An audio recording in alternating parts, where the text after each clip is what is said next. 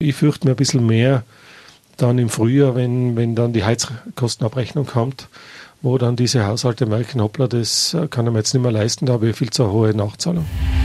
Live Radio. Live Radio Spezial. Der Podcast. Die Themen Energie und Nachhaltigkeit sind derzeit so wichtig wie nie zuvor. Es geht um unsere Zukunft und um die Frage, was wir als Gesellschaft langfristig daraus machen. Zuvor geht es kurzfristig aber um andere Fragen. Wird Heizen im kommenden Winter etwa zu einem Luxusthema? Gibt es auch bei uns Menschen, die deshalb unter die Räder kommen könnten? Wohin entwickelt sich die Mobilität der Zukunft? Und warum führt am Elektroauto wohl kaum ein Weg vorbei? Und warum wird Atomenergie plötzlich als grün verkauft?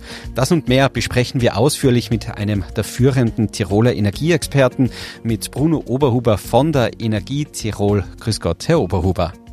Grüß Gott, danke für die Einladung. Der Preis an der Zapfsäule ist ja für viele wirklich der Gradmesser, wo die Reise hingeht, wie teuer unser Leben derzeit tatsächlich ist. Äh, jetzt haben wir sehr oft schon gehört, das hängt mit dem Krieg in der Ukraine zusammen und diese Entwicklung, die kann natürlich keiner wirklich vorhersagen. Trauen Sie sich dennoch eine Einschätzung zu, wie weit die Preise beim Sprit noch nach oben gehen könnten? Sind da 2,50 Euro, 70, 2,80 Euro denkbar? Oder sagen Sie, na, so weit kann das und wird das sicher nicht kommen? Ja, in Zeiten wie diesen traut man sich keine Preise nach oben machen.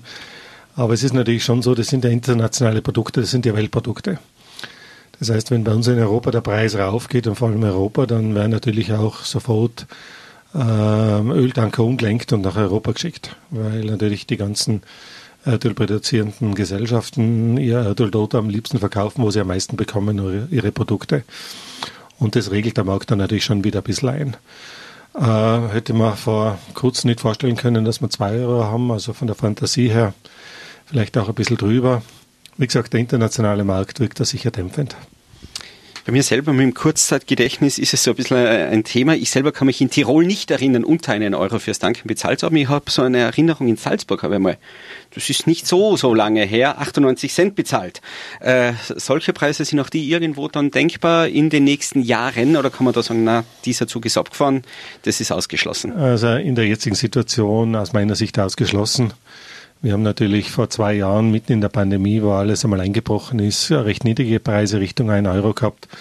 Ich kann mich in meiner längeren Zeit erinnern, dass es schon einmal unter 1 Euro war, aber nicht wahnsinnig viel. Ähm, ich kann mir vorstellen, in ganz einer langfristigen Perspektive, wenn also Elektromobilität und dann auch bei Heizung und diese Sachen durchbrechen, dass dann wieder Öl in Hülle und Fülle da ist und damit auch die Preise wieder ein, einsacken. Aber wenn ich sage langfristig, denke vielleicht 20, 30 Jahre. Sprich, wenn dann nicht mehr jeder Sprit brauchen würde, sehen Sie die Möglichkeit, dass entsprechend wieder günstiger auch werden genau, wird. Genau, wenn also die Energiewende wirklich äh, voll durchschlagt, wir so ziemlich alle Heizungen wegbringen von den fossilen Energieträgern und, und im Neuwagenverkauf inzwischen dann alles auf Elektromobilität ist und das umgestellt ist, dann, dann bleibt einfach viel äh, Öl übrig und dann wird es billig. Es hat ja da den Saga vom saudi-arabischen Erdölminister schon aus den 90er Jahren gegeben, der gesagt hat, das Erdölzeitalter wird dann nicht am Mangel an, den, an Erdöl zurückzugehen oder zu Ende sein, weil auch das Steinzeitalter ist nicht am Mangel an Steinen zu Ende gegangen. Also Öl wird dann da sein, aber man wird Gott sei Dank neue Technologien verwenden. Stichwort neue Technologien haben wir mal schon gesagt. Also der Preis für einen ähm, Euro für den Liter Diesel oder, oder Benzin, äh, der Zug ist abgefahren. Stichwort Zug. Äh, es gibt doch Entwicklungen in Deutschland, das 9-Euro-Ticket, auch bei uns in Österreich das Klimaticket. Man hat jetzt zuletzt Meldungen gehört von überfüllten Zügen. Wie schätzen Sie es ein? Ist man da auf einem guten Weg? Geht das in die richtige Richtung? Gibt es da noch Aufholbedarf? Ja, ich denke, das Umsteigen auf öffentliche Verkehrsmittel, wo jetzt viele Leute in, in einem Verkehrsmittel drinnen sitzen, sei es jetzt Zug oder Bus, ist ganz eine wesentliche Maßnahme und Zug bei uns in Österreich fährt überwiegend elektrisch. Auch das ist eine wesentliche Maßnahme. Aus meiner Sicht ist die Schwierigkeit immer mit diesen rasant steigenden Fahrzahlen. Wenn Sie also die, die ÖPP äh, so langsam dran gewöhnen kann, dann ist es leichter zu machen, als wir in der jetzigen Situation, wo dann plötzlich alle den Zug stürmen. Äh, also die Richtung passt. Äh, es wird halt noch ein bisschen dauern, bis, äh, bis auch die, das Angebot dann wieder in der Menge, dass genug Zugmaterial da ist. Das dauert einfach seine Zeit. Wenn Sie sagen, es dauert seine Zeit? Ja, ein paar Jahre. So ein Zug bestellt und bis er dann liefert, wäre das sicher zwei, drei Jahre, was das dauert. Das heißt, es wird die nächsten fünf bis zehn Jahre sicher immer wieder so Spitzen geben, wo, wo man mehr Bedarf hätte an, an Zugkapazitäten. Das Problem halt dabei ist, wir haben halt dann einzelne Spitzen. Wir haben die Spitze im Pendlerverkehr in der Früh oder am Abend. Das kennen wir auch Tirol, aus Tirol, aus der, aus der Inntal. Schiene oder auch mit den Bussen drinnen. Und wir haben halt immer wieder Spitzen mit irgendwelchen verlängerten Wochenenden, wie jetzt vor kurzem, wo, wo dann die Züge voll sind. Und dazwischen haben wir viel Zeiten, wo die Züge leer sind oder stehen und das muss halt irgendwie ausgeglichen werden. Beim Pendler könnte man natürlich über, über andere Nutzung der, der Arbeitszeiten einiges ausgleichen, aber wenn jeder einen Homeoffice-Tag in der Woche macht, würde das natürlich schon den Pendlerverkehr um 20 Prozent reduzieren. Vorausgesetzt, diese 20 Prozent teilen sie gleichmäßig auf alle Wochentage auf. Wir machen es natürlich sicher verkehrt und jeder nimmt den Freitag dann als, als Homeoffice-Tag oder den Montag und dann schiebt es wieder auf die anderen Tage zusammen. Da die Ströme auseinanderzukriegen, äh, also Nutzerströme auseinanderzubekommen, ist sicher ganz, ganz schwierig und wird auch nicht ganz gelingen. Glauben Sie, wäre das eine auch mitunter der großen Fragen für die Zukunft? Ich glaube ja, ich persönlich bin kein Fachmann, aber ich glaube, man wird sich schon daran gewöhnen müssen, äh, den einen oder anderen Gedanken, das eine oder andere Thema wirklich ähm, aufzugreifen und auch vielleicht durchzubringen, wo man schnell her vielleicht sagt, puh, das wird schwierig oder hm, das geht doch nicht, dass man dann vielleicht trotzdem machen muss. Gerade so Themen, wie Sie jetzt ansprechen, Homeoffice, das aber geschickt verteilt über die Woche. Glauben Sie, sind das Themen, mit denen man sich intensiver befassen sollte? Also ich hätte gesagt, vor dem Krieg eher nicht.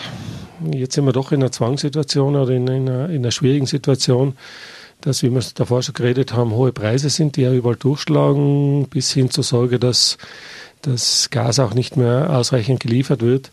Und dann lassen sie natürlich auch schon einschneidende Maßnahmen machen. Und das, was wir schon sehen, ist, dass die Energiewende, der Umstieg auf Erneuerbaren deutlich schneller stattfinden muss, als man bisher eher in einem Wohlfühlprogramm war. Es war ja vorher, ja, steigen wir um und bauen wir vielleicht ein paar Photovoltaikanlagen und geben ein bisschen Förderung. Und das sickert schon langsam durch, dass das schon schneller sein muss und damit auch mit schärferen Maßnahmen. Zeiten des Krieges sind immer auch Zeiten der Unsicherheit. Sie selber haben schon gesagt, derzeit ist es schwierig, gewisse Prognosen genau zu treffen. Äh, dennoch die Frage, wird Heizen für den kommenden Winter womöglich zu einem Luxusthema? Sagen wir so, über den überwiegenden Teil der Bevölkerung sicher nicht.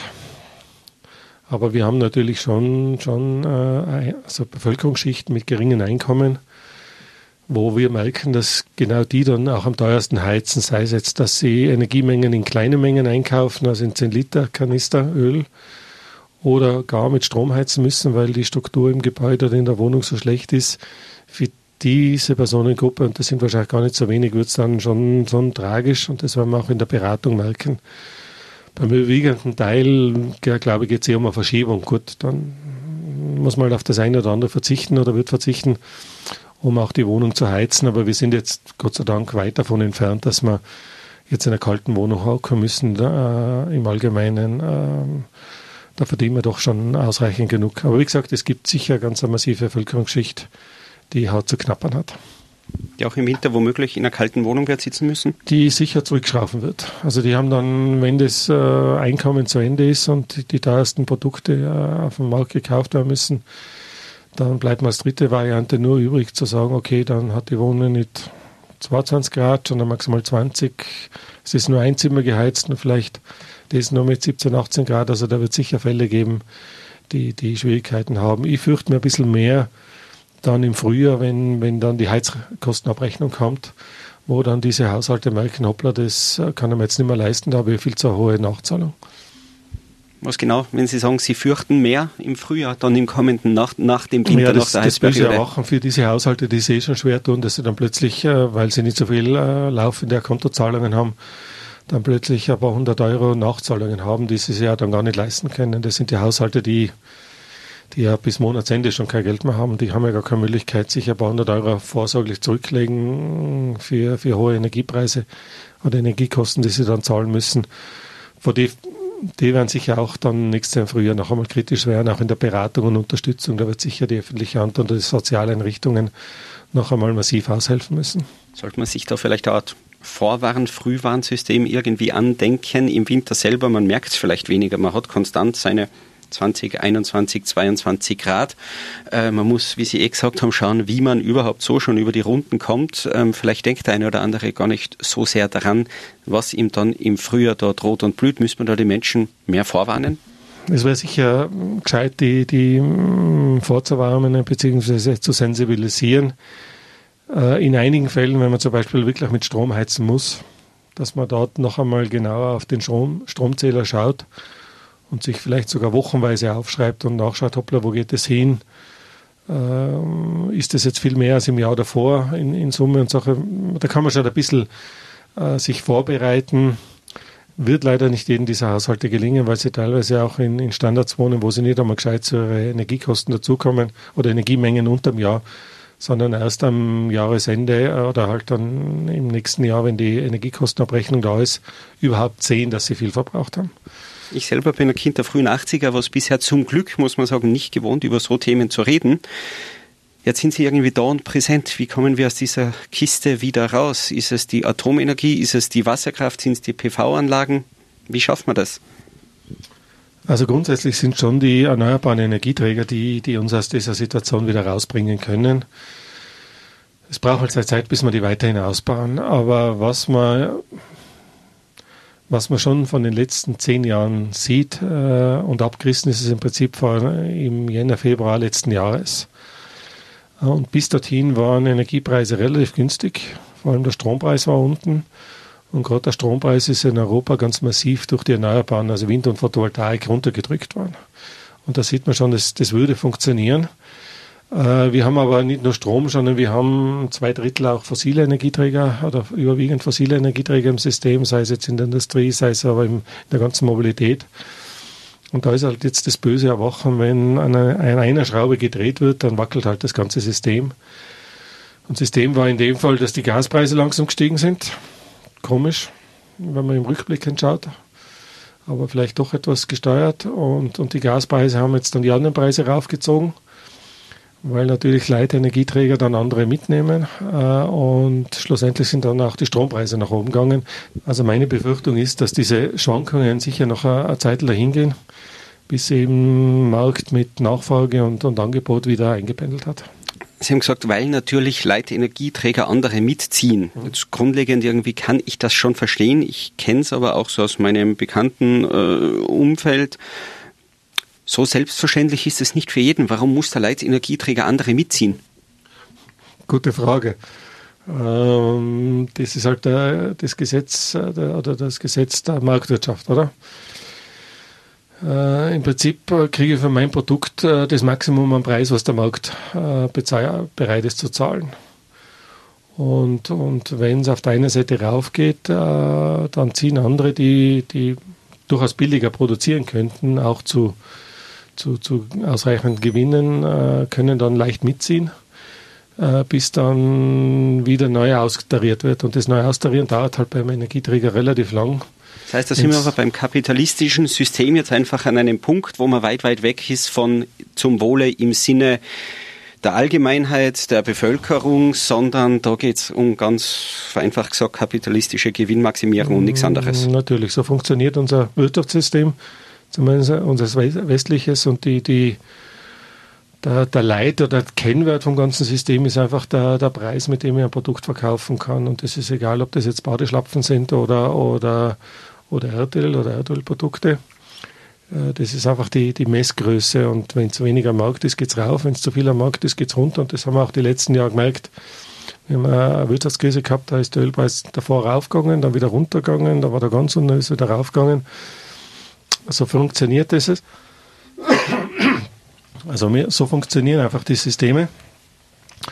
Und das ist schon spannend, wenn man sich jetzt ein bisschen äh, in der Diskussion anschaut. Es gibt ja dazu auch einen, einen Fachbegriff, äh, Begriff, das nennt sich Windfalls. Das heißt, dass einzelne Produkte oder einzelne Unternehmen äh, Gewinne einfahren, die jetzt nicht wirklich auf ihre wirtschaftliche Tätigkeit zurückfallen. Also die hohen Strompreise äh, auf dem Markt, auf dem europäischen Markt, bedeuten natürlich für Produzenten, die, die billig produzieren kann, gutes Körpergeld. Man hat das ja gesehen auch mit der Diskussion mit der Verbundgesellschaft die einfach viel mehr Gewinne jetzt einstreift, weil die Wasserkraft bleibt gleich teuer, aber der Marktpreis ist durch die Preise und Gas-Strompreise nach oben gegangen und, und dieses Teil dazwischen, wo sie eben unschuldig Gewinne einfahren können, äh, die sind für sie natürlich schön, aber haben jetzt genau diese Diskussion ausgelöst. Nicht nur in Österreich, sondern auch in Deutschland, wenn man das mit, mit anschaut. Und da gibt es halt die, die Strategien von den Wirtschaftswissenschaftlern auch. Fahrt man jetzt Sondergewinne, schöpft man die ab oder lasst man die? Ist, glaube ich, nicht leicht zu entscheiden. Aber grundsätzlich ist genau das passiert. Es ist ein Energieträger aufgegangen und andere haben wir mal kräftig mitgezogen. Sie selber haben jetzt gerade angesprochen, die Wasserenergie ist auch bei uns in Tirol natürlich ein ganz großes Thema. Wir produzieren auch recht hohe Anteile des Stroms durch Wasserenergie. Ist es derzeit, ist das Fluch oder Segen? Äh, ist man damit autonomer und schafft es dadurch einen günstigeren Strompreis anbieten zu können? Oder zieht man trotzdem mit, wie Sie es gerade eben auch geschildert haben, weil der Marktpreis nach oben geht? Wie ist denn hier die Situation in Tirol?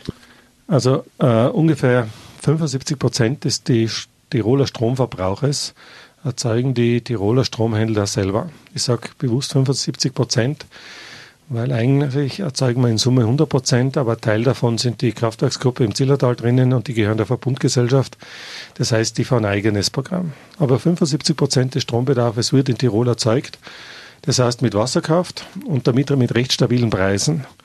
Und das ist jetzt natürlich für die Tiroler Konsumenten ein enormer Vorteil äh, gegenüber jetzt anderen Lieferanten, die 100 Prozent an der Börse einkaufen und dann mit den Börsenpreisen natürlich auch ihre Verkaufspreise raufgeben müssen. Ist natürlich jetzt auch durchaus, wenn man jetzt sagt, die Tiroler Energieversorgungsunternehmen sind überwiegend in öffentlicher Hand, sei es Land oder Städte oder Gemeinden, ist natürlich auch eine politisch, politische Frage, wie weit dämpfen wir jetzt die, die Strompreise in Tirol und schauen, dass sie unten bleiben, ist natürlich auch eine Standardfrage und auch für die Haushalte natürlich ganz eine wichtige Frage. Zurzeit schaut es so aus, als ob die, die Preissteigerungen beim Strom jetzt sehr moderat sind. Das heißt, kann man sagen, unterm Strich, wir in Tirol sind derzeit gut dran, weil wir günstig Strom bekommen? Wir sind sicher bevorzugt, weil wir günstig Strom bekommen und eben, wie gesagt, nur ein Viertel äh, von den hohen Börsenpreisen abhängen und, und so drei Viertel die Preise stabil, können, stabil halten können. Und das schlagt sich schon vor allem auf den Privathaushalt durch. Da steigen auch die Strompreise, gar keine Frage nicht. Äh, aber da habe ich schon ganz andere Strompreissteigerungen, die ja mehrfaches vom, vom Ausgangspreis gewesen sind, auch schon gesehen. Stichwort Wasserkraft. Trauen Sie sich beantworten? Ist es Fluch, ist es Segen oder ist es das Komplexe? Muss man schauen, je nach Betrachtungsweise irgendwie beides. Ja. Ähm also die, die ausstehende Diskussion bei der Wasserkraft, und die taucht halt in, in Fragen immer wieder auf, ist äh, ähm, also Unabhängigkeit, lokale Versorgung, Gewässerschutz, Klimaschutz, Naturschutz, Landschaftsschutz, äh, Klimaschutz. Also wir sind da in einem Spannungsfeld drinnen, wo wir nicht alle Sachen gleichmäßig bedienen können. Und das, was zumindest mein Spannungsfeld ist, so Naturgewässerschutz gegen Klimaschutz, das wird in ersten Punkt einmal drüber geredet, hoppla, da haben wir ein Thema. Äh, aber sicher noch nicht ausdiskutiert. Und das muss man ausdiskutieren und dann sagen, okay, was bin ich äh, bereit an, an Naturdingen äh, aufzugeben für den Klimaschutz? Weil natürlich das sich veränderte Klima auch auf die Natur einwirkt und auch Veränderungen zur Folge hat. Aber ähm, also mir ist jetzt noch keine konkrete Diskussion dazu unterkommen. Wir haben es an einzelnen Punkten einmal angerissen und es taucht dann immer wieder mal auf, aber wir wird es auch gesellschaftlich durchdiskutieren müssen, gerade mit unseren großen Kraftwerken, was noch in, in Planung sind oder als Ideen da sind und dann sagen, okay, ich wiege ab und muss sagen, äh, Klimaschutz und, und Unabhängigkeit wiegt äh, so viel und Gewässerschutz, Naturschutz, Landschaftsschutz wiegt so viel und eins von den beiden muss er dann aufgeben. Stichwort Atomenergie, Themenwechsel auch zuletzt. Das ist mir untergekommen, hat mich überrascht und irritiert gleichermaßen. Äh, ja, der Versuch, nennen wir es mal so, äh, Atomenergie als grün und nachhaltig zu präsentieren. Ist da was dran? Habe ich da was falsch verstanden? Oder ist Atomenergie jetzt, auf einmal haben sich die Zeiten derart geändert, dass jetzt auch Atomenergie tatsächlich grün und nachhaltig ist? Naja, die, die Zeiten haben sich jetzt nicht so dramatisch geändert, aber es hat äh, seitens der Europäischen Kommission neue Vorgaben gegeben, wie Investitionen zukünftig mehr grün sein sollten oder mehr nachhaltig, mehr in Erneuerbaren, mehr in Klimaschutz reingehen sollen.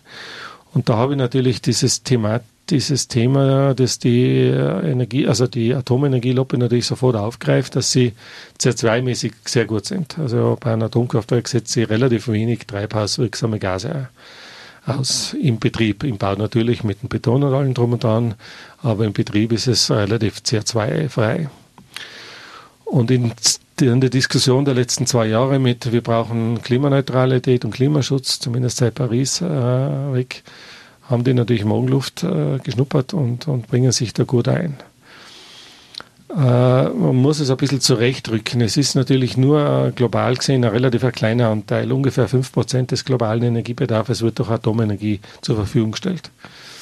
Und die, Deutschland hat zum Beispiel relativ früh den Ausstieg von Atomenergie geplant und, und für sich auch recht gut gesehen, dass das geht. Jetzt haben wir auch ein bisschen andere Situation durch den Krieg.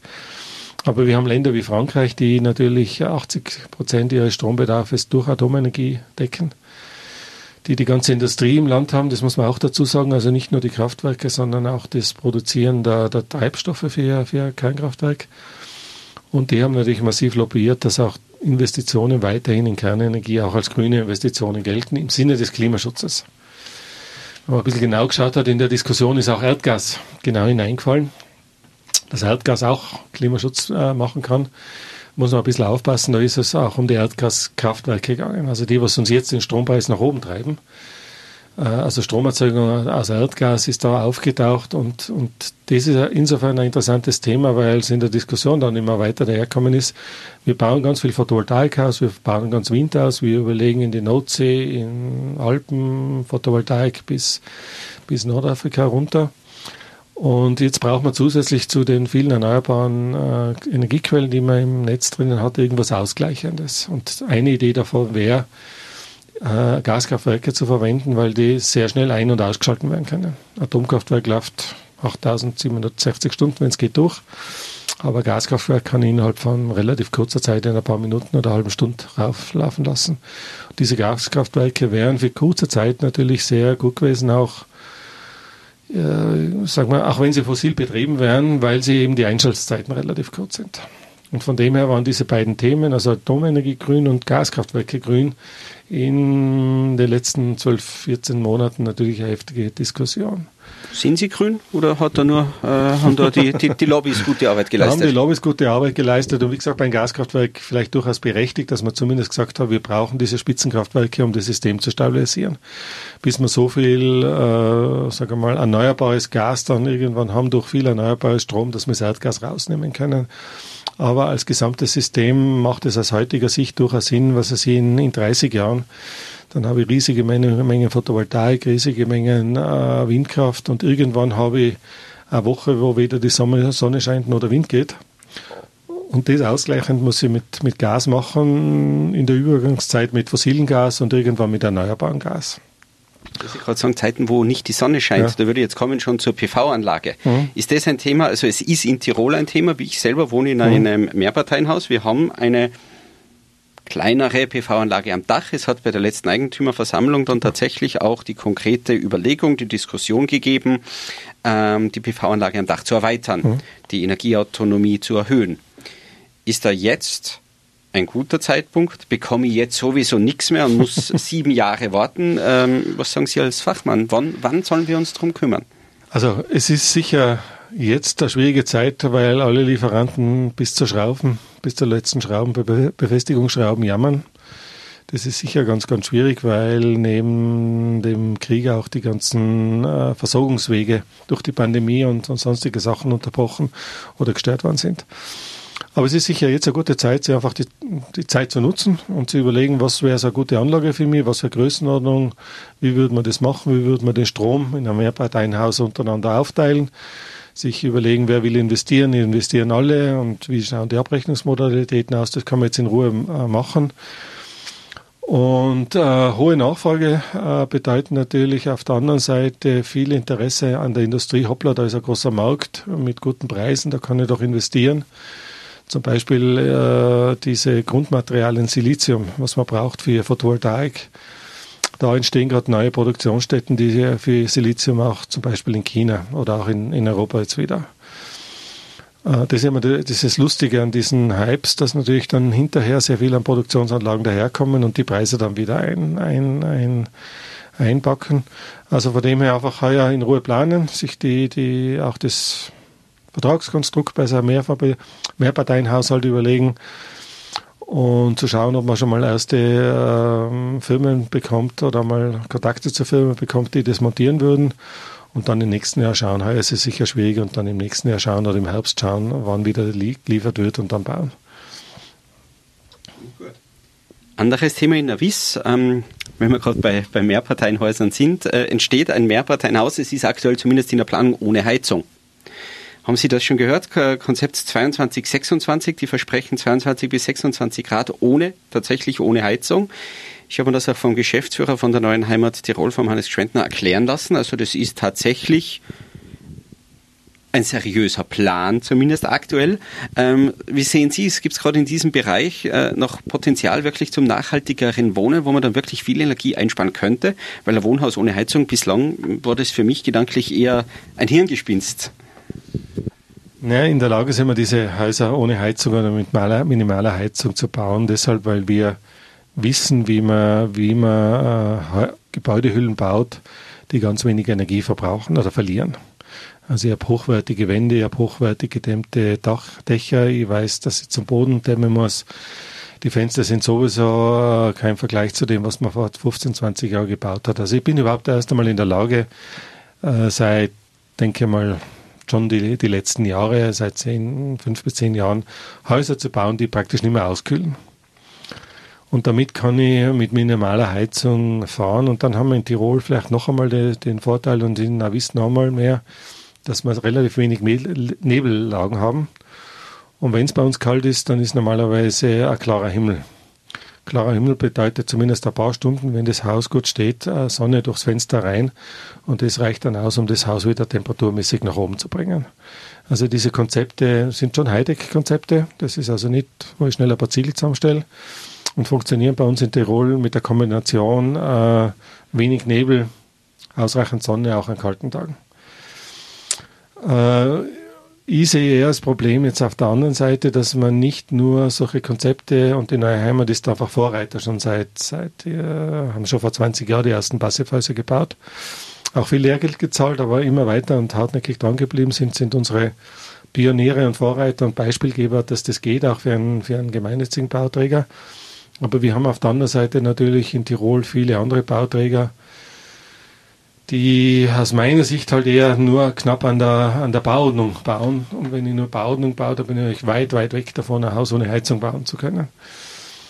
Und wir müssen schauen, äh, energiepolitisch, dass man auch diese Gebäude, äh, die, die sich an der, an der Bauordnung, und das ist immer das unterste Limit, was ich mindestens einhalten muss, dass man auch diese Gebäude zu, zu hochwertigen äh, Gebäuden mit extrem niedrigem Energieverbrauch, die ähnlich dann mit minimaler Heizung funktionieren, bringen. Das sehe ich bei uns jetzt gerade als große Aufgabe und da tun wir uns durchaus schwer, weil natürlich der, der Tiroler Wohnungsmarkt äh, viel zu wenig Wohnungen hat oder in vielen Bereichen. Und damit man Eigentümer oder Mieter den Luxus hat, auch auf die Energieeffizienz zu schauen. Schon jeder ist froh, dass er Wohnung kriegt, Wohnung mieten kann oder Wohnung kaufen kann. Und dann findet äh, die Nachfrage nach Energieeffizienz nicht wirklich viel Niederhall das nächste komplexe, schwierige Thema. Wir sind aber beim Thema Energie und es ist ja sehr, sehr vielschichtig. Wechseln wir schnell vom Wohnen zur Mobilität. E-Auto, Wasserstoffauto, Verbrennungsmotor. Jetzt gibt's verschiedene Befürworter, Gegner für alle Beispiele. Äh, mir selbst sagen immer wieder Leute, die sich zumindest besser auskennen als ich selber, das E-Auto sei nicht die Zukunft, Wasserstoff sei viel besser. Dann hört man es wieder genau anders herum. Was ist denn da jetzt richtig? Ähm, auch ein komplexes Thema. Sagen wir also so, momentan geht alles, was der Individualverkehr ist, also PKW, auch Kleinlastkraftwagen, auch im öffentlichen Verkehr, zu batterieelektrisch. Das hat äh, äh mehrere wesentliche Gründe, aber ein Grund ist schon eine massive Forschungstätigkeit seit circa sechs, sieben Jahren. Das heißt, das, weil das habe ich relativ genau beobachtet, weil mir das Thema immer interessiert hat und ich habe mir immer gedacht, hoppla, wo ist denn die Forschung für Batterientechnologie, weil das ist der, der Schlüsselfaktor. Der Elektromotor, den kennt man seit 150 Jahren die ersten Autos, die gefahren sind, waren auch elektrische Autos. Also der Elektromotor, den kann man weiterhin optimieren, auch die Elektronik, aber die Batterie, der Energiespeicher ist an für sich das Zentrale. Und seit eben fünf, sechs Jahren sieht man immer mehr Forschungen drinnen. Und momentan ist es so, dass man an, an jeden Ecken und Enden, wenn man im Internet schaut, wieder die Superbatterie, heute habe ich gerade wieder gelesen, dass, äh, dass ein chinesischer Hersteller mit, mit BMW zusammen eine neue Batterie herausbringt. Äh, also die Forschung geht ganz stark in die Batterietechnik hinein. Wir haben heute schon mit den Lithium-Ionen-Batterien eine Technologie vorhanden, womit die ohne weiteres die Alltagsmobilität erledigen kann. Also die Batterien gehen so gut, die fahren auch so lang, die reichen vollkommen aus für wahrscheinlich 95 Prozent aller PKWs. Dann bleiben ein paar übrig, die jeden Tag lange Strecken fahren müssen. Das geht noch nicht. Und deswegen glaube ich, dass das durchschlagt, weil das ist dann der nächste Punkt. Für die Elektromobilität habe ich eine fertige Infrastruktur. Das heißt, ich brauche an und für sich nur die Steckdose im Wohngebäude oder im Betriebsgebäude. Eine normale Steckdose reicht in ganz vielen Fällen aus. 90 Prozent aller Ladevorgänge sind Ladevorgänge, die mit einer normalen Steckdose gehen. Das ist auch ein Grund, warum die Elektromobilität durchschlagt. Und wenn ich jetzt auf der anderen Seite Wasserstoff anschaue, dann ist gerade das auch ein Punkt, warum der Wasserstoff noch viel länger braucht, weil da gibt es keine Infrastruktur. Eine normale Tankstelle gilt nur so, dass ich halt einen Platz habe. Aber der Wasserstofftankstelle ist komplett was anderes als wie eine Öl- äh, wie eine Benzin- oder Dieseltankstelle. Also wirklich komplett, ein komplettes neues Gerät. Also ich muss eine komplette neue Infrastruktur aufbauen und das geht natürlich auch nicht so schnell.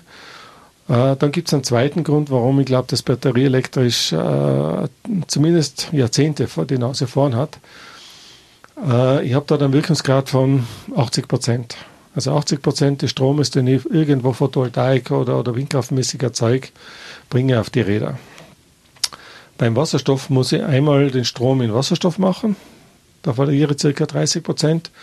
Und dann muss ich aus Wasserstoff in der Brennstoffzelle wieder Strom machen. Da verliere ich wieder 30 Prozent. Das heißt, ich brauche fürs Wasserstoffauto sicher ähm, dreimal so viel, vielleicht sogar viermal so viel Strom äh, als wir äh, für batterieelektrisch. Und jetzt haben wir gerade vorhin diskutiert über Wasserkraftwerke. Jetzt muss man überlegen, wenn ich da viermal so viel brauche, brauche ich viermal so viel Wasserkraftwerke oder viermal so viel Photovoltaik. Woher kommen die Paneele oder viermal so viel Windkraft? Wo stehen die Windkraftwerke? Und von dem her hat einfach die Batterie elektrisch den Vorteil. Die Diskussionen dahinter sind insofern noch berechtigt, was jetzt die Erzeugung der Batterien anbelangt.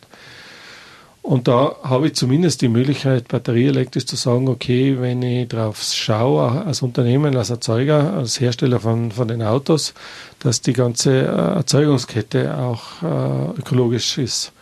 Also von, vom, äh, sag mal, von, von der Gewinnung vom Lithium in, in den Salzwüsten drinnen bis hin zur Umwandlung oder äh, Produktion der Batterien. Das kann ich alles auch mit erneuerbaren Energieträgern machen und ich kann es auch sozialverträglich machen, umweltverträglich machen. Wobei die Entsorgung der Batterien auch noch ein kritisches Thema ist, oder? Ist auch noch ein Thema. Ähm, insofern kritisch, weil es gibt zu, viel, zu wenig Batterien bisher. Also es sind die ersten äh, äh, Hersteller jetzt daherkommen und, und oder die ersten Entsorgungsunternehmen, Recyclingunternehmen da, die jetzt anfangen, Batterien auch zu recyceln. Es ist natürlich das nicht so leicht, äh, dieses, äh, diese unterschiedlichen Materialien aus den Batterien wieder herauszubekommen. Aber grundsätzlich habe ich da den großen Vorteil, die Batterien sind so groß, dass ich sie nicht wegschmeißen kann, im Gegensatz zu Handys oder, oder oder sonstige Batterien, die ich halt schnell in Müll schmeißen kann. So eine Batterie von einem Auto wiegt halt ein paar hundert Kilo. Also in Restmüll kann ich das Ding nicht entsorgen und damit habe ich immer sehr gute äh, Kontrolle über die Batterie. Und das muss man einfach auch, auch äh, vorschreiben, auch durch die Europäische Kommission und sagen, Batterien müssen zu 100 Prozent in Recycling drinnen sein und da können sie zumindest momentan schon 90 Prozent recyceln. Das heißt, die bringen die ganzen Stoffe wieder raus. Jetzt haben wir aber ein Problem. Das ist natürlich Aufwand. Und nach wie vor ist es billiger, Lithium aus einem, aus einem, aus einem Bergwerk oder aus der, der Kammerwüste zu holen, als wie aus einem recycelten Material heraus. Das wird sich halt auch entsprechend verschieben und, und die Batterien werden einfach ein Rohstofflager werden, genauso wie die Autos oder die, die äh, Katalysatoren äh, am Ende vom Lebensdauer auch ein Rohstofflager sind und wieder ins Recycling gehen. Sie aber sehen aber die Zukunft also der Mobilität durchaus auch im Elektroauto? Momentan ausschließlich im Elektroauto. Alles, was individual ist, glaube ich, dass die nächsten 30, 40 Jahre elektrisch fahren wird. Vielleicht haben wir in 50, 60 Jahren so viel äh, erneuerbaren Wasserstoff, dass wir der Meinung sind, äh, das bringt mehr Vorteile als wie batterieelektrisch, dann wird es wieder umgestellt werden. Aber die nächste Fahrzeugtechnologie für die nächsten 30 Jahre ist aus meiner Sicht batterieelektrisch. Und da gibt es einen Grund, warum das noch so ist. Der wäre beim Wasserstoff so ähnlich, aber Wasserstoff, wie gesagt, äh, haben wir keine Infrastruktur. Aber batterieelektrisch fahren macht einfach Spaß. Die meisten Leute, die sagen mal mit einem Elektroauto und Gas geben, haben einen Elektromotor. Und das ist natürlich brandgefährlich, der Spaßfaktor. Insofern brandgefährlich, weil wir werden natürlich äh, allen Blödsinn, den wir jetzt äh, Benzin- und Dieselautos haben, werden wir natürlich batterieelektrisch auch machen. Wir werden sie überall um und umstehen haben, wir werden überall im Stau drinnen stehen. Äh, wir werden einen Haufen Geld dafür ausgeben, für ein Ding, was die ganze Zeit um und um steht. Also wir werden nicht klüger werden, obwohl das batterieelektrisch natürlich viel in der Umstellung der Technologie natürlich die Chancen bieten würde, auch unser Mobilitätsverhalten zu ändern, wirklich zu ändern, neue Mobilitätsformen zu kriegen. Wir haben davor geredet, öffentlicher Verkehr, gemischte Verkehrssysteme und solche Sachen. Da hätten wir viel Potenzial, aber ich glaube, wir werden es nicht so gescheiter machen. Der Spaßfaktor wird uns wird uns die, die Effizienz auffressen. Wie, wie schaffen wir es, ähm, ein bisschen Spaß trotzdem zu haben oder äh, Effizienz spaßig und vielleicht sogar sexy zu machen? Wie Berlin, arm aber sexy. Bei denen funktioniert es auch. Wie schafft man es, die Effizienz sexy zu machen? Ja, beim Auto geht es. Elektroauto ist einfach um Faktor 4, 5 effizienter als ein Diesel oder Benzin. Äh, und ist, und ist spaßig zu fahren. Also dort schaffen wir das. Deswegen sage ich, das wird einfach äh, das batterieelektrisch durchschlagen ob wir sechs da schaffen, dieses äh, Modal Split oder dieses gemischte Fahren, also dass ich in meinen Urlaub oder in mein Büro oder beim Einkaufen oder zum Skifahren nicht immer ausschließlich mit dem Auto fahre, das ist schwierig. Das gemischte Fahren, aber wenn Sie das kurz erklären können, was genau steckt da dahinter? Ähm, dass ich verschiedene äh, Mobilitätsanbieter für eine Strecke nutze. Also ich fahre nach Wien mit dem Zug, und fahre vielleicht ins Burgenland äh, mit dem Taxi oder mit dem Bus. Und unten im Seewinkel leichen wir zweimal ein Radl und, und einmal ein Auto aus, wenn ich Urlaub fahre. Aber jetzt muss ich denken, von meiner Haustür bis zum Seewinkel Urlaub muss irgendwie kommen. Mit dem Gepäck, mit den Kindern. Und das muss natürlich jetzt, also mit dem Gepäck mit den Kindern, und das muss natürlich jetzt ein, ein durchgängiges System sein, wo ich einen Mehrwert drinnen finde. Und diesen Mehrwert muss ich erst einmal ausprobieren und erkennen. Und äh, der Mehrwert wäre zum Beispiel, ich bin entspannt unterwegs. Also hier für mich war der Mehrwert, mit dem Zug nach München zum Flughafen zu fahren. Äh, da bin ich in Nürnberg in Zug eingestiegen und da bin ich gemütlich gehockt und äh, in München muss ich noch einmal umsteigen ist jetzt nicht ganz so fein, aber geht trotzdem relativ gut und in, am Flughafen steige ich aus. Und wenn ich das einmal gemacht habe, merke ich, das ist ja viel praktischer, als wie im Auto hektisch drinnen stehen. Dann muss ich da über die bayerische Autobahn raus und dann muss ich irgendwann einen Parkplatz finden, der ist, kostet einen Haufen Geld. Das heißt, mein Urlaub fängt dann spätestens, wenn ich äh, auf die Uhr geschaut habe, nein, da tust trotz Stau noch den, den Flug, fängt dann äh, und für sich ganz am Anfang an. Und das muss, müssen viele Leute erkennen, äh, dass diese gemischte äh, oder diese etwas andere Mobilitätsform, wo ich nicht bequem mit einem Auto von Haustür zu Haustür fahre, auch bequem und, und einfach oder, oder andere, auch wenn ich vielleicht drei Stunden länger brauche oder zwei Stunden länger brauche, aber dafür schon meinen Urlaub früher anfangen, als wenn ich alles mit dem Auto mache quasi Ihr Wort in Gottes Ohr, mögen wir es schaffen, dass viele Menschen vielleicht tatsächlich den Mehrwert erkennen. Kann die Politik noch mehr tun? Können die Mobilitätsanbieter mehr tun, um den Kunden dann tatsächlich auch noch diesen Mehrwert offensichtlicher darzustellen? Ähm, also die Politik kann sicher was tun, indem sie einfach diese Rahmenbedingungen weiterhin verbessert. Also ein großer Wurf war für Tirol vor ein paar Jahren dieses äh, Netzwerk, also Netzticket, dass ich ein Ticket habe, um in ganz Tirol zu fahren. Jetzt auch das Klimaticket von, von der Bundesregierung, wo ich praktisch auch mit der Jahreskarte in ganz Österreich fahren kann. Das sind schon Dinge, die, die viel voranbringen. Ich merke es nur im Einzelnen immer wieder mal, dass auch das Abstimmen so schwierig das ist von diesen Umsteigepunkten. Äh, so schwierig ist es sicher auch noch äh, Optimierungspotenzial hat. Und dann, wir haben es eh davor schon geredet, Wagenmaterial, also Bequemlichkeit, es nutzt nichts, wenn der, wenn der äh, Railjet pumpvoll ist und ich muss von stehen oder wird von ausgeschmissen. Das mache ich zweimal und dann sitze ich wieder im Auto drinnen. Also man muss da schon aufpassen und auf die Leute zugehen und, und das Angebot so attraktiv machen, dass sie, dass sie nicht sofort wieder das Ganze hinschmeißen. An dieser Stelle schauen wir, was uns die Zukunft bringt, ob wir dann auch nachhaltig und effizient und sexy unterwegs sein werden in der Zukunft. Also ich, ich denke, man muss es auch noch mehr integriert, weil wir davor geredet haben, wenn ich eine Karte habe, mit der ich Zug fahren kann, aber auch Auto fahren kann, weil am Ende beim Bahnhof Auto, das Auto dort steht, dann mache ich mit der gleichen Karte auf.